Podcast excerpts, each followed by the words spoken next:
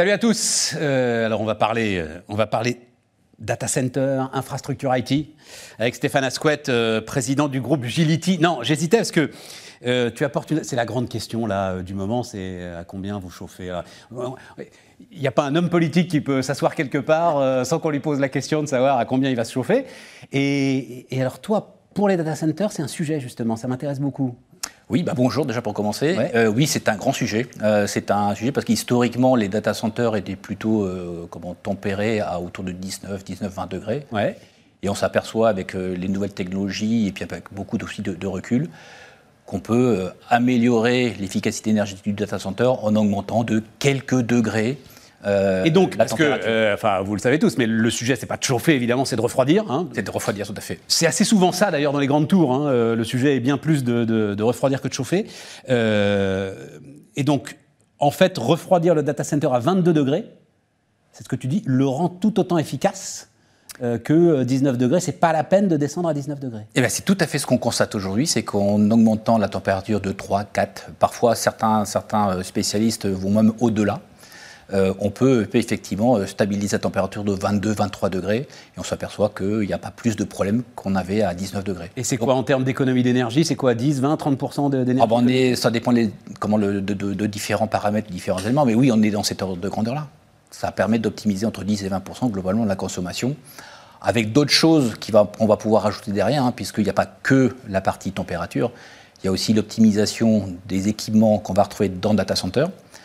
Donc en optimisant la place, en optimisant la disposition, donc maintenant on a des logiciels qui permettent de, cartographier tout ça, puis de, vraiment rentrer sur des optimisations physiques de l'espace euh, utilisé. Donc tout ça mis bout à bout, euh, il y a potentiellement des économies d'énergie qui sont assez considérables. Mais toi, tu interviens où? Parce qu'il euh, y a des opérateurs de data center, il y a des, très grands groupes qui sont des opérateurs de data center. Hein, et pour être bien clair, euh, ce ne sont pas les GAFA avec le cloud, ce sont bien les opérateurs de data center physiques, de l'infrastructure physique. À quel moment est-ce qu'ils font appel à toi? Parce que tu me parles justement de design du data center, mais ça c'est leur boulot euh, de savoir où placer, je crois qu'on appelle ça des bed serveurs. C'est ça. Où placer tel baie par rapport à tel autre. Alors nous, on euh, pas forcément avec les, grands cloud providers hein, qui ont euh, leurs propres services internes, qui font beaucoup de choses en interne.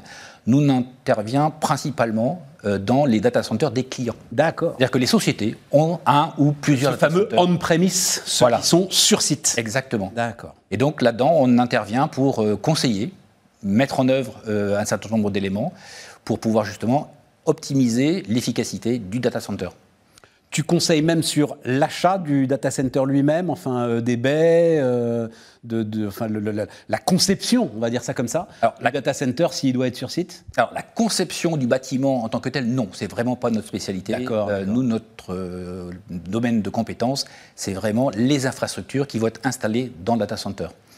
Donc on a pour ça euh, des partenaires avec qui on travaille, qui ont des logiciels qui permettent de euh, proposer des solutions.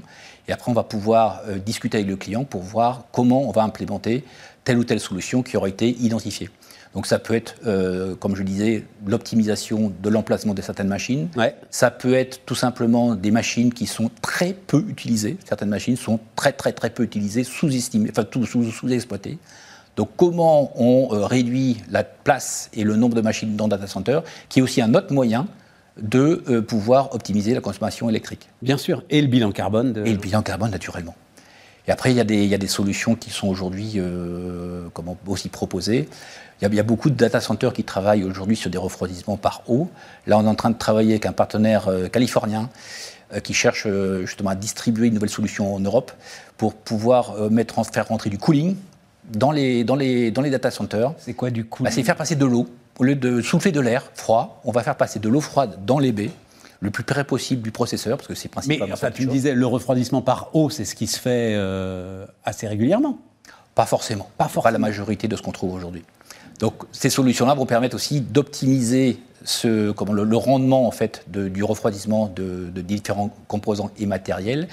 Et derrière, ils ont aussi dans leur catalogue des solutions pour réutiliser les calories qu'on extrait des infrastructures pour les réutiliser, par exemple, comme on a vu chez, chez certains clients, euh, du chauffage de bâtiments La fameuse chaleur fatale. Exactement. Voilà, la chaleur fatale, mais ça, c'est un combat très, très important hein, pour la décarbonation. Essayer de réutiliser. Donc, c'est quoi, en fait, l'idée sur un data center? L'efficacité, comme tu dis, elle est faite par les grands cloud providers, par les grands fournisseurs de software. Toi, c'est il, faut, il, faut que, il faut que ce soit le plus opérationnel possible. C'est ça ton job? Et que la consommation euh, énergétique soit euh, la moins importante possible. C'est ça. Alors, le job de Agility, c'est euh, de gérer toutes les infrastructures au sens large. D'accord? Donc, on intervient de la conception, la mise en œuvre. Pas seulement les data centers, aussi l'infrastructure IT. Toute l'infrastructure IT. Toute l'entreprise. Alors, l'infrastructure, non. Nous, on est spécialisé dans ce qu'il y a dans le data center. Donc, les serveurs, le stockage de données et tout le réseau qui permet de faire communiquer tout ça. Et donc, nous, notre job, c'est d'optimiser tout ça. Ouais, mais c'est 100 millions d'euros de chiffre d'affaires quand même. Hein. Oh, c'est une petite niche. Oui, tout le monde a tout le monde l'informatique. C'est une belle niche, c'est un petit chenil, on va dire. on, est, on est leader du marché français sur, euh, comment, euh, depuis, depuis un certain nombre d'années. Avec quelle spécificité C'est quoi vos grands atouts? Alors, nos grands atouts, euh, le premier, l'ADN de la société, c'est le service client. Depuis longtemps, on a compris que le client avait des infrastructures et on ne gère pas des morceaux d'infrastructure, on gère un service qu'on va rendre aux clients. Et dans ce service, on peut, et ce qui est fantastique dans le monde du service, c'est qu'on peut être très créatif. D'accord? Typiquement, un sujet qui va préoccuper beaucoup les DSI en 2023, qui les préoccupe en règle générale. Directeur des services d'information, hein, les DSI pour ceux qui. Voilà. Qui, euh, donc un sujet qui est important, c'est le budget.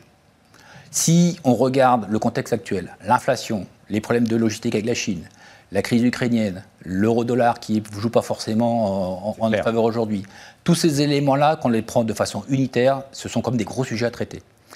En travaillant sous forme de service et en transformant toute la gestion de ces infrastructures sous forme de service, nous, on va apporter des solutions qui, si pris unitairement, vont faire augmenter le prix, mais qui, si on les intègre dans une solution beaucoup plus globale, vont pouvoir euh, permettre aux sociétés et aux DSI de maîtriser leur budget, voire, si on travaille sur vraiment des, gros ensembles, probablement de réduire un petit peu leur budget pour 2023. Ce qui, quand on le prend de façon euh, unitaire, n'est pas forcément évident de prime abord. tout à fait. Tout à fait. Euh, le, point, c'est qu'il y a eu une sorte de, de folie cloud il y a, on va dire, quelques années. J'ai l'impression, en discutant comme ça à droite à gauche, qu'un certain nombre d'entreprises sont en train d'en revenir. Euh, l'ensemble des cybermenaces, etc. Enfin, il y a des grandes questions qui se posent là-dessus. C'est ce que tu vois toi aussi, euh, l'idée finalement de garder, qui peut paraître un peu incongru parce que c'est de la donnée digitale, enfin bref, voilà mais de la garder pas trop loin de soi est en train de revenir. Est-ce que tu, constates ça toi aussi ou pas? Pas vraiment. Pas vraiment, non, pas vraiment. Nous, ce qu'on constate, c'est qu'il y a un mouvement qui a commencé il y a quelques années, hein, qui s'est fortement accéléré avec... De migration sur le cloud. Avec le Covid. Pourquoi? Parce que le cloud apporte quand même un élément euh, essentiel, c'est la flexibilité. C'est clair. Voilà, clairement, euh, la flexibilité. Et puis, et puis il faut bien le dire, davantage de sécurité. Enfin, ils sont ultra sécurisés quand même, euh, l'ensemble de ces... Ils ont un très bon niveau de sécurité, il faut bien le reconnaître. Après, effectivement, on a des clients qui euh, regardent euh, à euh, bien répartir leur infrastructure et leur informatique et leurs applications au bon endroit. Donc il y a de plus en plus de clients qui réfléchissent, non pas forcément avoir une politique complètement cloud, mais à vraiment garder la maison dans le on-premise, dans leur data center, un certain nombre d'éléments. Les éléments les plus critiques? Voilà, les plus critiques, et puis surtout la, la, donnée et la sécurité de la donnée, qui est le, quelque part le cœur de la société, la valeur de la société. Donc non, on ne peut pas dire qu'on voit qu'il y a un ralentissement vers la migration euh, sur le cloud. Euh, par contre, on voit qu'aujourd'hui, il y a des euh, projets, des stratégies qui sont mises en place par les sociétés, qui sont beaucoup plus structurées et beaucoup plus structurées autour de la donnée, la valeur de la donnée et les applications vraiment critiques pour l'entreprise. Ça, c'est vraiment le, ce qu'on voit de nouveau, c'est vraiment des vraies stratégies globales d'approche du cloud. Agility, donc c'est une croissance de 5-7% en moyenne par an. Oui. Euh, c'est quoi les objectifs, enfin le, moteur, que, enfin le carburant que tu vas euh, trouver à mettre dans le moteur pour continuer à croître à cette vitesse? Bah, Aujourd'hui, euh, on a l'informatique continue de, grossir hein, globalement. nous, comme je disais, on est une société qui apporte du service. On est là pour écouter. Développement international peut-être? Alors, il y a le développement international, mais il y a aussi le développement sur le marché français. On a beau être le leader du marché français.